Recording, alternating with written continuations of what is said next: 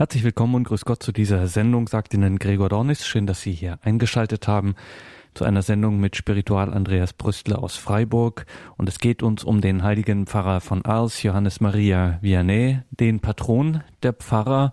Und in das beispielhafte Leben dieses Ausnahmeheiligen schauen wir also heute, wie gesagt, gemeinsam mit Spiritual Andreas Brüstler aus Freiburg. Danke zunächst, Herr Spiritual, dass Sie sich die Zeit nehmen für diese Sendung. Sagen Sie, wer war eigentlich der Pfarrer von Ars? Wie ist er aufgewachsen? Liebe Hörerinnen, liebe Hörer, ich wünsche Ihnen einen wunderschönen guten Abend und ich freue mich, dass wir heute ein wenig dem Leben nachgehen dürfen von Johannes Maria Vianney, dem Pfarrer von Ars. Wie war seine Kindheit? Geboren am 8. Mai 1786 in einem kleinen Bauerndorf in der Nähe von Lyon. Seine Eltern waren fromme Bauersleute. Schon früh wurde der kleine Johannes Maria dem Herrn geweiht. Seine Mutter hat ihn schon im Mutterschoß dem Herrn geweiht und sie hat irgendwie gespürt, dass aus diesem Kind, das sie in sich trug, mal etwas Besonderes werden sollte. Und wie ist der kleine Johannes Maria als Kind religiös aufgewachsen? Wie gesagt, die erste religiöse Erfahrung ist bereits schon im Mutterleib passiert, als seine Mutter ihn dem Herrn geweiht hat. Aber wie ging es dann weiter im religiösen Leben von diesem Johannes Maria? Er lernte schon früh das Kreuzzeichen kennen, so wird erzählt. Und es gibt eine schöne Geschichte, dass als seine Mutter einmal vergessen hat, ihm das Kreuzzeichen so auf die Stirn zu machen, dass er sich dann bemerkbar gemacht hat und die Mutter dieses Kreuzzeichen auf die Stirn, diesen Segen, unbedingt nachholen musste. Schon als kleines Kind, so wird von ihm erzählt, hatte er schon ein Gespür für das religiöse Leben. Er hat das Gebet schon als Kind geliebt, hat sich immer wieder zum Gebet auch zurückgezogen. Seine Mutter hat früh schon versucht, äh, ihm den Namen Jesus beizubringen, ihm viel von Jesus zu erzählen, damit er schon als kleines Kind möglichst viel von Jesus kennenlernen durfte. So auch von der Gottesmutter. Seine leibliche Mutter hat ihm viel von seiner himmlischen Mutter erzählt und so ist er auch sehr früh in seinem Leben schon mit Maria, der Mutter des Herrn, bekannt geworden. Sein ganzes Wesen, so sein ganzes Leben, seine Kindheit hatte also schon immer etwas zu tun mit dem lieben Gott. Seine Gedanken sind schon als Kind und sein Beten immer wieder um den lieben Gott gekreist und das hat ihn wohl zutiefst geprägt. In seiner kindlichen Seele hatte Gott schon ein Zuhause gefunden. Dann war also Johannes Maria Vianney als Kind gut eingeführt in das religiöse Leben. War er eigentlich auch, wie man das ja vermuten sollte, immer brav? Nein, der Johannes Maria, er war nicht immer ein braver Mensch, sondern er hatte auch so mit einigen Dingen so an sich zu kämpfen, die ihn auch immer wieder herausgefordert haben und die ihn auch etwas gestört haben an sich selbst. Nämlich er hatte sehr heftige Gemütsregungen.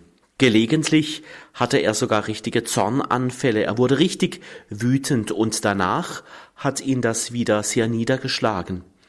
Also zuerst ein großer Wutausbruch und dann immer wieder diese tiefe Niedergeschlagenheit. Damit hatte er zu kämpfen. Es gibt da so einige kleine Geschichten um diese Wutausbrüche, dass er da immer wieder auch mit seiner kleinen Schwester so innerlich gekämpft hat und dass er da gegenüber seiner kleinen Schwester immer wieder auch Wutausbrüche gehabt hat und dass seine Mutter dann immer wieder seine ihre liebe Mühe hatte, diesen Streit zu schlichten und diese Wutausbrüche des Johannes Maria wieder etwas zu dämpfen. Ja, er ist ein Heiliger geworden, der durchaus auch mit sich selbst immer wieder zu kämpfen hatte. Er ist ein Heiliger geworden, der nicht immer brav war, sondern der so auch mit seinen Gemütsregungen immer wieder zu kämpfen hatte.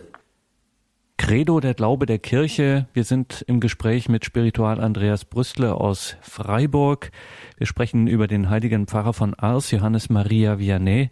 Welche ersten Erfahrungen Spiritual macht Johannes Maria mit der heiligen Messe? Wie ist er in die heilige Messe hineingewachsen?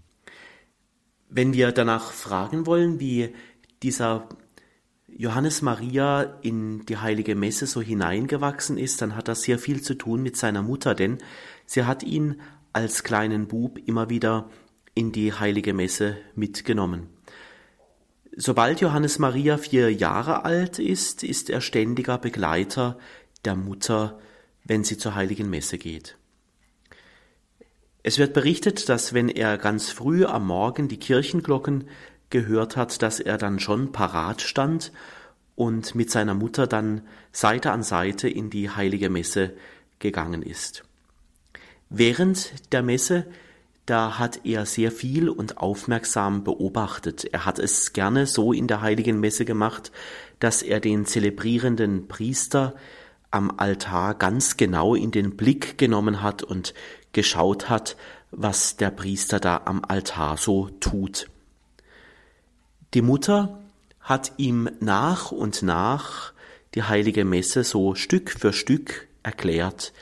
Die einzelnen Teile der heiligen Messe hat sie so nach und nach ihm erklärt, ihm ans Herz gelegt, so dass der kleine Bub das verstehen konnte, was sich da ereignet in der heiligen Messe.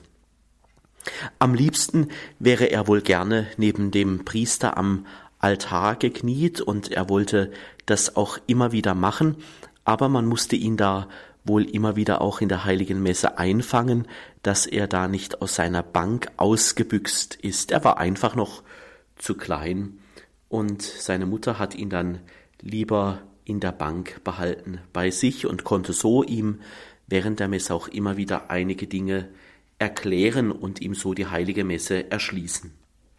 So, und wie hat sich das nun in den weiteren, in den späteren Jahren weiterentwickelt? Ja, wie hat sich dieser Johannes Maria dann später entwickelt? Da machen wir mal einen Sprung von einigen Jahren, also jetzt von der Kindheit springen wir einfach zeitlich ein wenig weiter in die Zeit seines Studiums der Theologie. Er wollte Priester werden und springen wir so hinein in die Zeit vor seiner Priesterweihe. Was kann man da sagen? Wie hat sich äh, dieser Johannes Maria entwickelt? Also er hat Theologie studiert, der Weihetermin rückte näher und irgendwann, wie das halt so ist, dann stehen auch Prüfungen an. Johannes Maria musste Prüfungen machen und man kann sagen, er war ein richtig schlechter Student. Es ist ihm einfach schwer gefallen zu studieren, er konnte sich die hohe Theologie, vor allem die lateinische Sprache überhaupt nicht merken, es war ihm alles eine Last. Er hat sich regelrecht durch das Studium und durch die lateinische Sprache hindurch gequält. Oftmals hat er schon innerlich beschlossen, das Studium einfach bleiben zu lassen, aber ein befreundeter Priester hat ihm sehr im Studium geholfen und hat ihn immer wieder bei der Stange gehalten.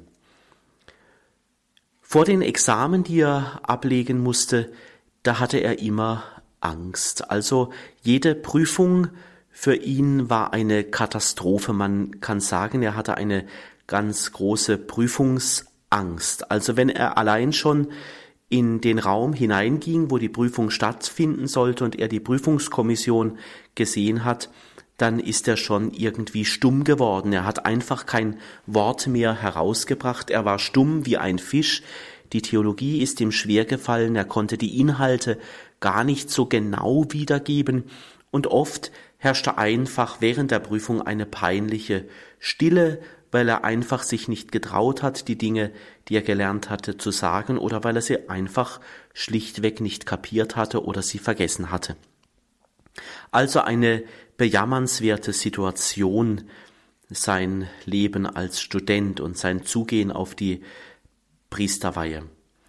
Irgendwann hat sich dann doch mal einer der Beisitzer innerhalb der Prüfung dann erbarmt und die französische Sprache ihm nahegelegt. Also er musste seine Prüfungen nicht mehr auf Latein machen, sondern er konnte Französisch sprechen.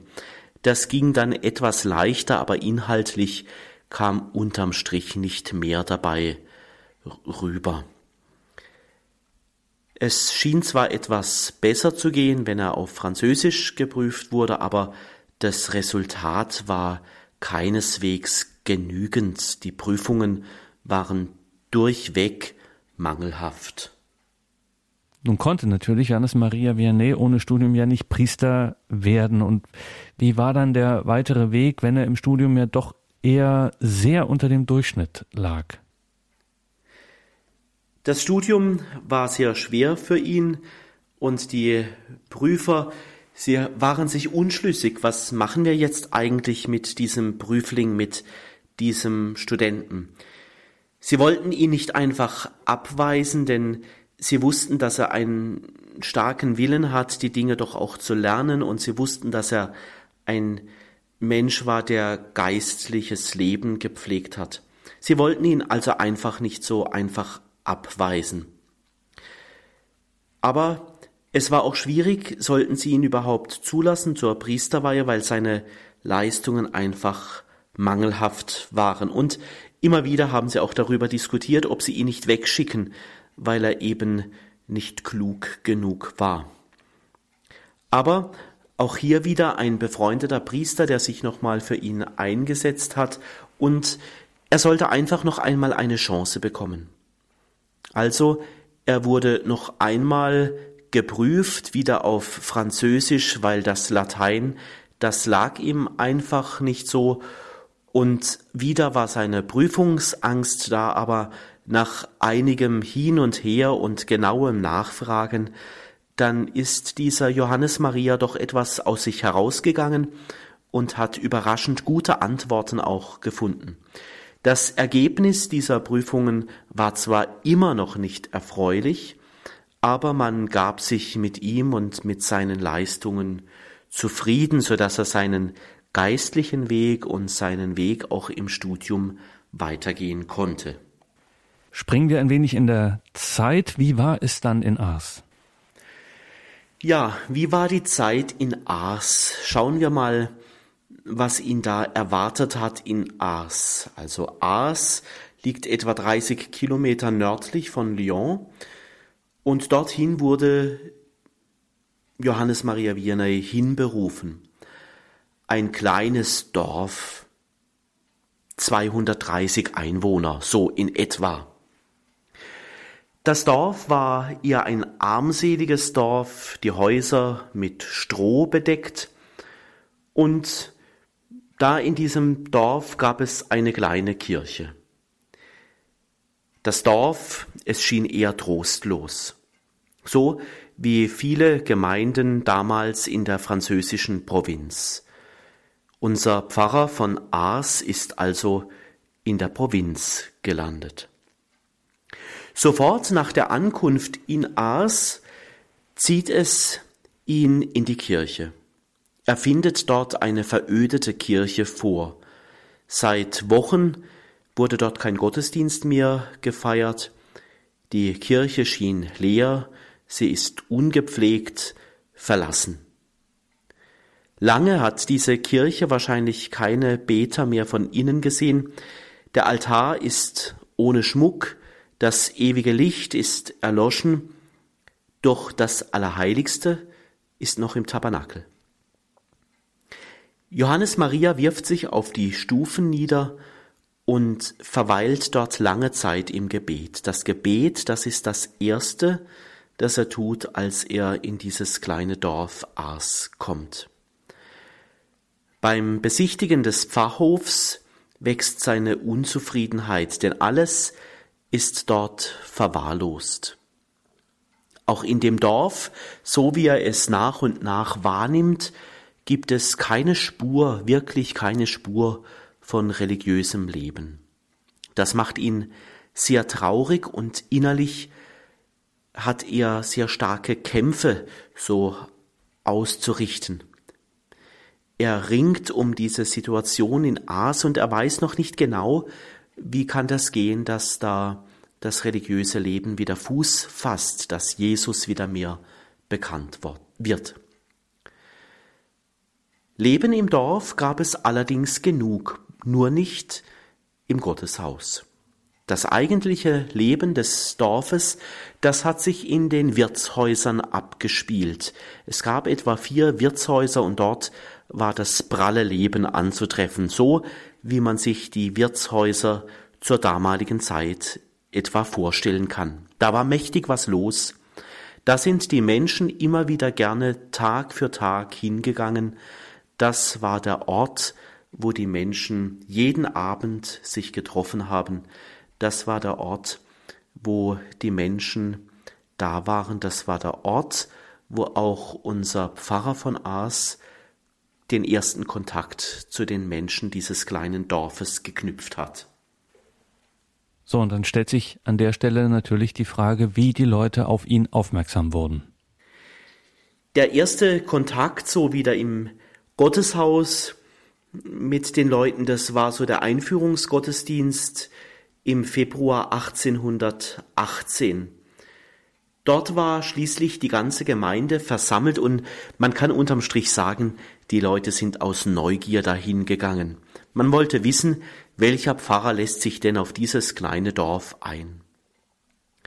Aber schon mit diesem ersten Gottesdienst, mit diesem Einführungsgottesdienst, da wurden die Leute aufmerksam auf ihn und sie haben ihn zutiefst bewundert, nämlich was den Menschen aufgefallen ist, was sie fasziniert hat, das war seine ganz tiefe menschliche Art, das war seine Art, wie er die Messe gefeiert hat, das hat keinen der Gottesdienstbesucher unbewegt gelassen. Alle waren in irgendeiner Weise tief berührt. Und auch seine Eröffnungspredigt in diesem Gottesdienst, die hat eingeschlagen. Er schildert die Situation im Dorf und dabei hat er nichts beschönigt. Zugleich aber ist er einer, der die Leute gefragt hat, was sie sich von ihrem Pfarrer erwarten. Er ist also schon ganz zu Beginn seiner Tätigkeit in Aas mit den Leuten in Kontakt gekommen und er ist in Dialog getreten mit den Menschen. Er hat sich sehr interessiert, was die Menschen bewegt, wie sie leben und es hat ihn auch interessiert, wer für sie Jesus Christus ist. Und er benennt zugleich, dass der Weg in dieser Gemeinde, der Weg des Glaubens ein ganz langer Weg sein wird. Er macht sich da nichts vor. Glaube und das Wachstum im Glauben, es braucht Zeit, es braucht sehr viel Zeit, bis dieser kleine Ort wieder eine lebendige Gemeinde werden kann. Denn jegliches religiöse Leben war ja erloschen. Sein tiefer innerer Entschluss war, auch wenn ich da wenig religiöses Leben vorfinde, ich lasse mich auf diesen Weg ein. Ich lasse mich ein auf diesen Weg mit den Menschen. Das war eine Grundentscheidung von ihm. Sein Grundanliegen ist es ja als Priester, Glauben zu wecken. Das will er tun, Glauben wecken. Es ist sein Weg, den Glauben an Jesus Christus lebendig werden zu lassen. Und er wird nicht müde, immer wieder Wege zu suchen, wie das gelingen kann, also wie Jesus Christus in diesem Dorf Ars immer mehr bekannt wird. Wie macht er das? Er wählt den Weg der persönlichen Kontakte. In dem Dorf haben damals etwa 60 Familien gelebt und die hat er alle gleich zu Beginn so nach und nach besucht. Er wollte bei den Familien zu Hause sein, er wollte sehen, wie die Menschen dort leben und er wollte vor allen Dingen mit ihnen ins Gespräch kommen. Bei den meisten, das muss man sagen, das hat der Pfarrer von Aas dann auch gespürt, war er wenig willkommen. Er erlebte sehr viel Abneigung und er musste immer wieder neu versuchen, Kontakt zu den Menschen zu knüpfen. Der Pfarrer von Aas, er war immer noch unerwünscht, man wusste nicht so genau, wie man mit diesem neuen Pfarrer umgehen sollte, Und irgendwie war es den Menschen auch ein wenig zu viel, dass er plötzlich die Dinge, die im Ort waren, so klar beim Namen genannt hat und dass er auch Jesus Christus in jedem Gespräch immer wieder gut mit eingebracht hat.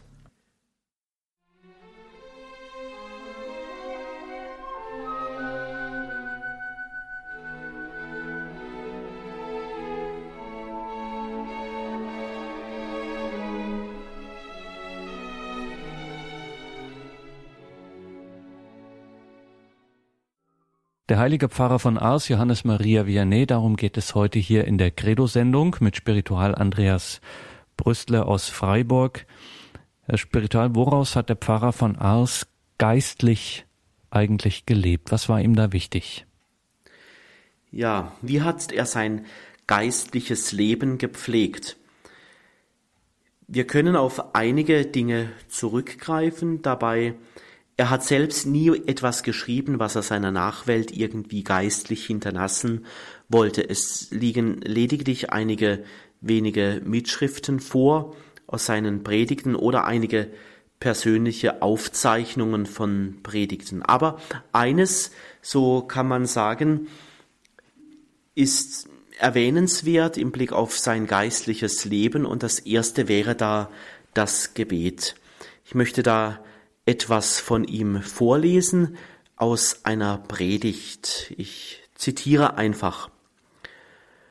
Da schreibt er über das Gebet, um euch die Macht des Gebets und die Gnaden, die es vom Himmel herabzieht, zu zeigen, will ich euch sagen, dass die Gerechten nur durch das Gebet das Glück gehabt haben, auszuhalten. Das Gebet ist für unsere Seele, was der Regen für das Land ist.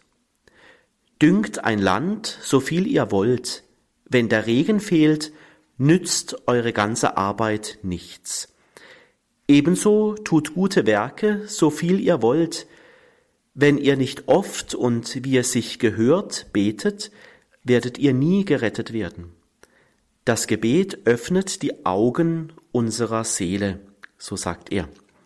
Und ich fahre fort in diesem Zitat, es sind nicht die schönen und nicht die langen Gebete, auf die Gott achtet, sondern jene, die aus dem Grunde des Herzens kommen.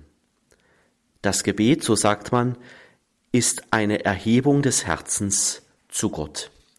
Soweit dieses Zitat aus einer Predigt oder ein anderes Wort über das Gebet ist, da spricht er über das private Beten, also das persönliche Beten, da sagt er, das Beten ist so etwas wie ein brennender Strohhalm, das der Gemeinschaft zur mächtigen Flamme wird. Also jedes kleine Gebet ist wie ein kleiner brennender Strohhalm, der aber viel bewirken kann. Oder noch ein anderes Zitat über das Gebet vom Pfarrer von Aas, ich zitiere wiederum, Wer wenig betet, gleicht den Hühnern, die große Flügel haben und mit ihnen nichts Rechtes anfangen können. Wer innig und ausdauernd betet, wird einer Schwalbe ähnlich, die sich vom Wind tragen lässt. Soweit dieses Zitat. Oder er sagt gerne über das Gebet auch, dass der liebe Gott gerne belästigt werden will. Also er will die Menschen ermutigen, dass sie mit allem den noch so kleinsten Sorgen und Anliegen sich gerne an den Herrn im Gebet wenden dürfen. Soweit diese wenigen Zitate, diese kraftvollen Worte von ihm aus seiner Gebetserfahrung oder das, was er mit dem Gebet verbindet. Mhm. Man sagt auch vom Pfarrer von Aas, dass er die Liebe Gottes auf Erden widerspiegelte. Was ist damit gemeint? Ja, die Liebe Gottes auf Erden widerspiegeln. Ein Wort von Pfarrer von Aas ist, wenn er sagt, das Herz gehört Gott und dem Nächsten. Das hat er immer wieder gepredigt. Das war so ein Grundgedanke, der sich so durchgezogen hat durch viele Predigten. Und dieses Wort, das Herz gehört Gott und dem Nächsten, das hat er auch gelebt. Sein Herz gehörte jeweils auch gerade dem Menschen, der ihm gerade begegnet ist. Der Mensch, der gerade bei ihm war, mit dem er gesprochen hat, das war in diesem Moment der wichtigste. Immer wieder hat er in seinen Predigten die Freundschaft Gottes betont.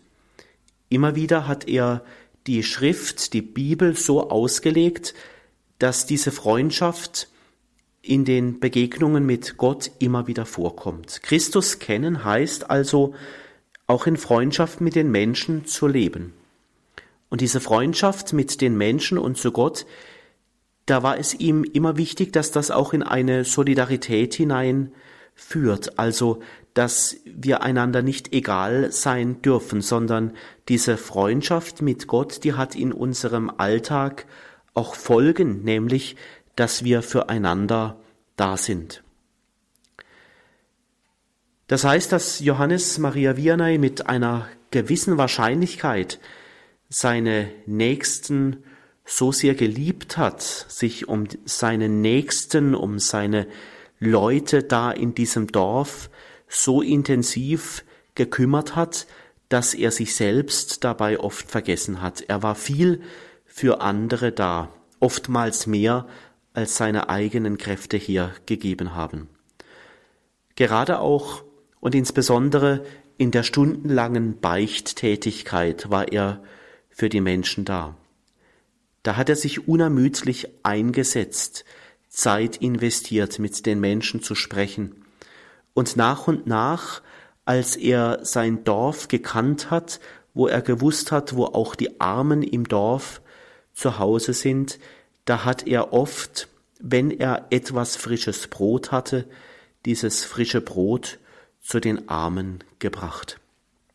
Also in seinem Leben hat sich etwas eingelöst, dass der Himmel sich auf der Erde wiedergespiegelt hat. Die Liebe Gottes hat sich auf der Erde wiedergespiegelt. Er hat solidarisch gelebt durch seinen priesterlichen Dienst im Spenden der Sakramente und auch in der konkreten Hinwendung zu den Menschen, zum Beispiel wenn er ihnen Brot gebracht hat.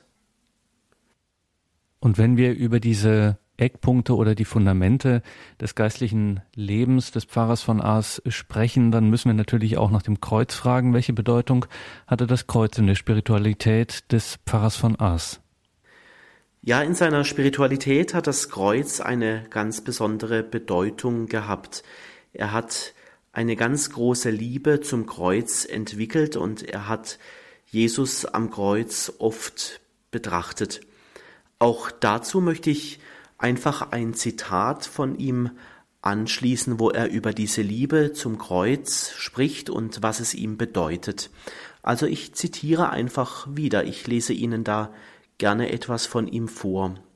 Also er sagt, alle Heiligen haben das Kreuz geliebt. Sie haben in ihm ihre Kraft und ihren Trost gefunden. Man muss also immer etwas zu leiden haben. So werdet ihr mich fragen.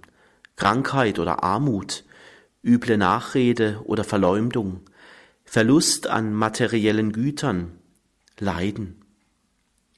Also in diesem kleinen Zitat, das ich gerade vorgelesen habe, da kommt etwas zum Ausdruck, dass er die menschlichen Erfahrungen, also Krankheit und Armut, der Verlust an materiellen Gütern, üble Nachrede und, und, und, dass er diese menschlichen Erfahrungen verknüpft mit dem, was Jesus am Kreuz ja auch verbunden hat. Also er verknüpft unsere menschliche Not mit dem leidenden Jesus. Das hat den Menschen damals viel Mut gemacht, dass sie in ihrer Not und in ihrer Gebrechlichkeit nicht alleine sind, sondern dass sie da einen haben, der mit ihnen das Kreuz trägt, nämlich Jesus Christus selbst.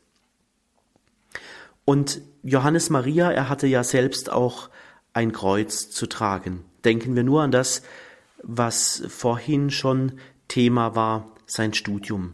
Wie sehr hat er gelitten, dass er die Dinge nicht so schnell begriffen hat wie andere oder dass er einfach Schwierigkeiten hatte mit dem Lernen. Einen interessanten Gedanken finden wir noch bei ihm in einem Zitat. Er spricht nämlich, wenn er das Kreuz betrachtet, von einem zweifachen Leiden. Auch hier lese ich Ihnen gerne ein Zitat vor. Er sagt, es gibt ein zweifaches Leiden, nämlich ein liebendes und ein ablehnendes.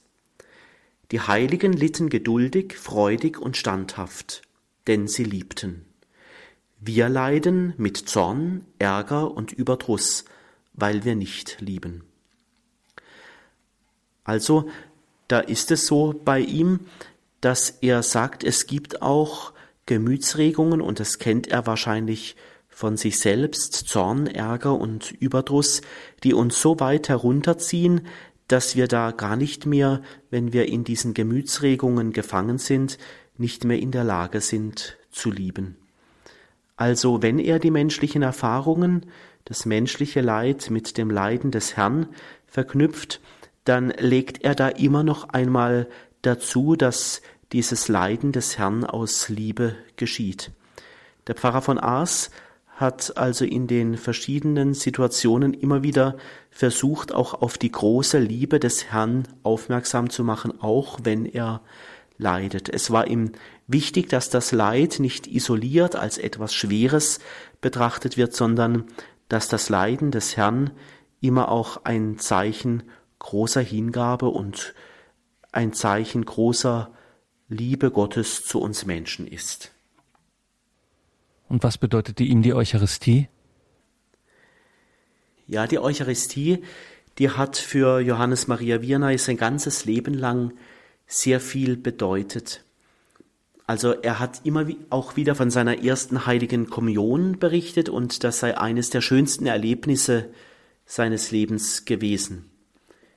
Und später hat auch der Pfarrer von Aas immer wieder die Leute ermutigt, zur Kommunion zu gehen, weil er gespürt hat, wer den Herrn empfängt in der Eucharistie, der wird auch innerlich heil. Also das Empfangen des Herrn, die Kommunion, die bewirkt etwas, die reinigt Menschen, die macht Menschen innerlich heil. Das hat er wahrgenommen, das hat er gespürt und deshalb hat er Menschen immer wieder ermutigt, auch oft die Kommunion zu empfangen, um diesen Heilungsweg mit dem Herrn zu gehen. Und wieder auch hier habe ich ein schönes Zitat gefunden, das der heilige Pfarrer von Ars über die Eucharistie sagt. Und ich möchte es Ihnen einfach wieder vorlesen, damit wir ein Gespür bekommen, wie dieser Heilige so ganz verbunden war mit dem Herrn in der Eucharistie. Also, ich zitiere wieder, wer die heilige Eucharistie empfängt, verliert sich in Gott wie ein Wassertropfen im Ozean. Man kann sie nicht mehr voneinander trennen. Wenn nach der Kommunion uns jemand mit der Frage überraschte, was tragt ihr mit euch nach Hause? So könnten wir antworten, wir tragen den Himmel mit uns fort. Das trifft genau zu. Wir müssen darauf hören, was der liebe Gott zu unseren Herzen spricht. Soweit dieses Zitat über die Eucharistie. Wir müssen hören, was der liebe Gott zu unseren Herzen spricht. So versteht der Pfarrer von Aas die Kommunion. Kommunion, der Kommunionempfang, ein Gespräch von Herz zu Herz, Mensch und Gott kommunizieren miteinander.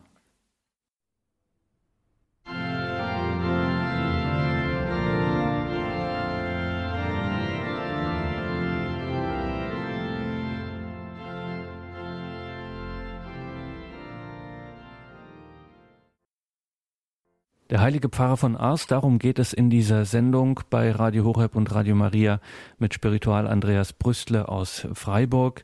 Herr Spiritual, das ist keine nachträgliche Verklärung oder Übertreibung. Es war schlicht und ergreifend so, der Pfarrer von Ars war demütig. Woran zeigte sich das? Wie kein anderer Heiliger war der Pfarrer von Ars wohl ein Freund der Demut. Er sagt, die Demut ist eine große Hilfe zur Gottesliebe. Der Stolz das große Hindernis zur Heiligkeit. Der Stolz hindert uns also auf unserem Weg mit Jesus Christus, auf unserem Weg heilig zu werden. Die Demut, so sagt Pfarrer von Ast, ist eine Hilfe auf dem Weg mit Jesus. Der Stolz ist also der Feind der Heiligkeit. Mit großem Stellenwert, also mit einer großen Überzeugungskraft hat er diese Demut auch immer wieder in seinem eigenen Leben umgesetzt. Und ich möchte da auch wieder eine kleine Begebenheit erzählen, die man von ihm berichtet. Ich möchte Ihnen einfach etwas vorlesen aus einer heiligen Legende über ihn, eine ganz kleine Episode. Also ein Heiliger wurde einmal gefragt, welche die erste unter den Tugenden sei. Er antwortete die Demut. Und die zweite? Der Heilige antwortete wieder die Demut.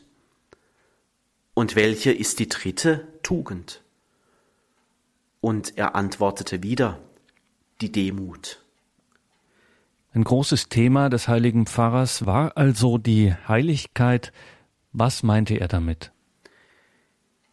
Ja, wenn man über den heiligen Pfarrer von Aas nachdenkt, dann stoßen wir dabei auch auf das Thema Heiligkeit. Schauen wir ein wenig, wie dieser Heilige über das Heilige und über Heiligkeit nachdenkt. Er sagt einmal in einer Predigt, ein Christ muss ein Heiliger sein. Auch da möchte ich Ihnen etwas vorlesen aus dieser Predigt über die Heiligkeit. Ich zitiere einfach wieder. Die weltlich gesinnten Menschen möchten sich dispensieren von dem Streben nach Heiligkeit. Das würde sie natürlich zu sehr stören in ihrer Lebensweise. Sie wollen uns glauben machen, man müsse, um heilig zu werden, aufsehenerregende Taten vollbringen, sich außerordentlichen Frömmigkeitsübungen hingeben, große Härten ertragen, viel fasten, die Welt verlassen und in die Wüste fliehen, und man müsse Tag und Nacht im Gebet verbringen. Natürlich ist das alles gut. Diesen Weg sind wirklich viele Heilige gegangen. Aber das ist es nicht, was Gott von allen fordert. Nein, nicht das ist es, was unsere heilige Religion verlangt. Im Gegenteil, sie sagt, erhebt die Augen zum Himmel und seht nach, ob all jene, welche die ersten Plätze im Himmel innehaben, wunderbare Dinge getan haben.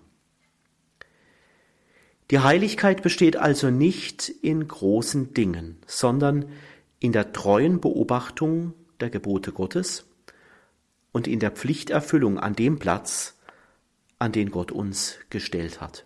Soweit dieses Zitat, dieses kleine Wort über die Heiligkeit, so wie Pfarrer von Aas es uns dargestellt hat. Und dieses Wort macht Mut. Es ist ein Wort, ein Teil einer Predigt, das uns aufmerksam machen will, dass es nicht auf die großen Dinge ankommt, sondern dass wir dort, wo wir hingestellt sind, mitten hinein in unseren Alltag, mitten hinein in unsere Sorgen, mitten hinein in das, was wir eben Tag für Tag tun, dass das unser Ort ist, an dem wir heilig werden können. Ganz wichtig auch im Leben, im geistlichen Leben des Pfarrers von Ars war die Verehrung der Gottesmutter Maria. Was hat sie ihm bedeutet? Das Verhältnis des Pfarrers von Ars zur Gottesmutter, das lässt sich ganz einfach beschreiben. Man kann sagen, der Pfarrer von Ars hat die Gottesmutter ganz arg lieb gehabt. Die Gottesmutter war ihm schon seit seiner frühesten Kindheit vertraut. Er hat sie schon früh in seinem Leben kennengelernt durch die vielen, vielen Gottesdienstbesuche.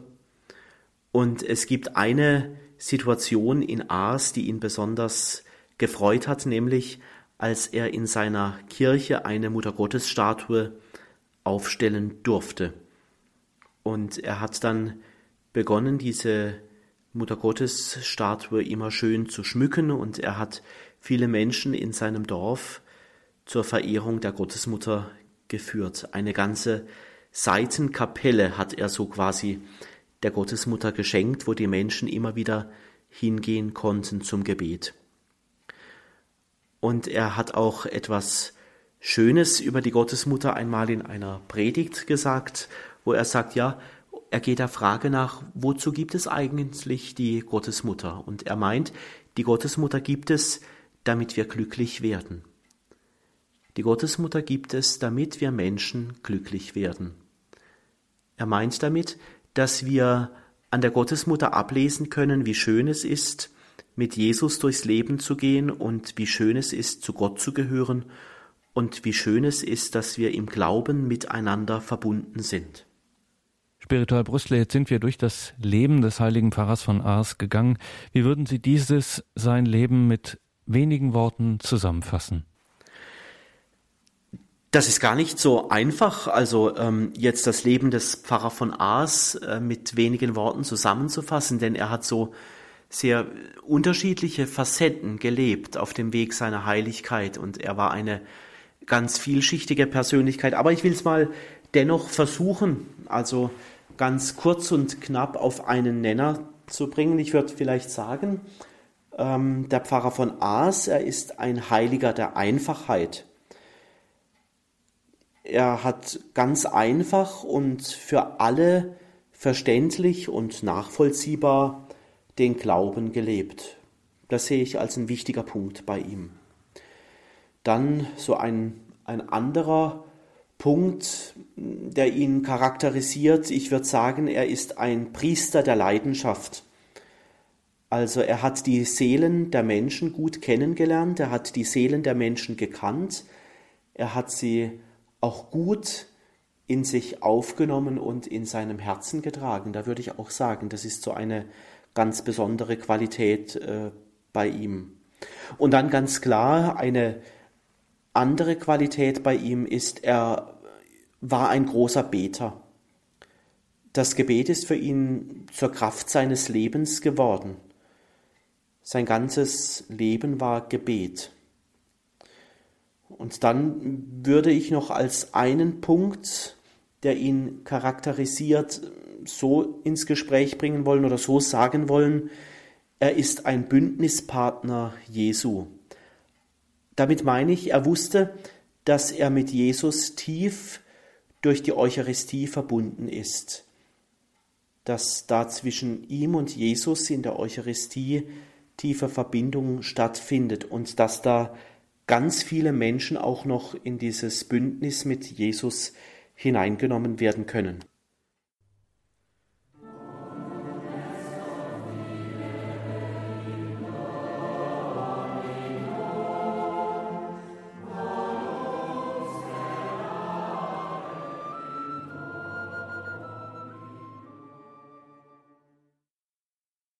Credo, der Glaube der Kirche. Heute ging es um den Pfarrer von Ars. Wir sprachen mit Spiritual Andreas Brüstler aus Freiburg. Liebe Hörerinnen und Hörer, unter der 08328 921 120 gibt es eine CD dieser Sendung oder auf horeb.org morgen im Laufe des Tages dann diese Sendung auch zum Download. Mein Name ist Gregor Dornes. Ich wünsche Ihnen weiterhin viel Freude hier im Programm bei Radio Horeb und Radio Maria. Spiritual Brüstle, danke für diesen Abend, für diese Sendung, dass Sie sich die Zeit genommen haben. Und wir möchten diese Sendung natürlich mit einem Gebet und der Bitte um den Segen beschließen. Liebe Hörerinnen, liebe Hörer, Gerne gebe ich Ihnen zum Schluss den Segen und ich möchte Sie einladen, dass wir jetzt miteinander beten. Heiliger Pfarrer von Aas, schenke uns von deiner Glaubenskraft und von deiner Liebe zu den Menschen. Binde uns an Jesus, den Herrn unseres Lebens, und zeige uns in unserem Leben Wege, die Sehnsucht nach dem Himmel zu leben. Forme uns zu priesterlichen Menschen, die in all dem, was sie tun, auf Christus hinweisen. Amen. Und dazu segne uns und alle, die wir jetzt miteinander über das Radio verbunden sind und alle, die diesen Segen und dieses Gebet besonders brauchen, der gute und für uns sorgende Gott, der Vater und der Sohn und der Heilige Geist. Amen.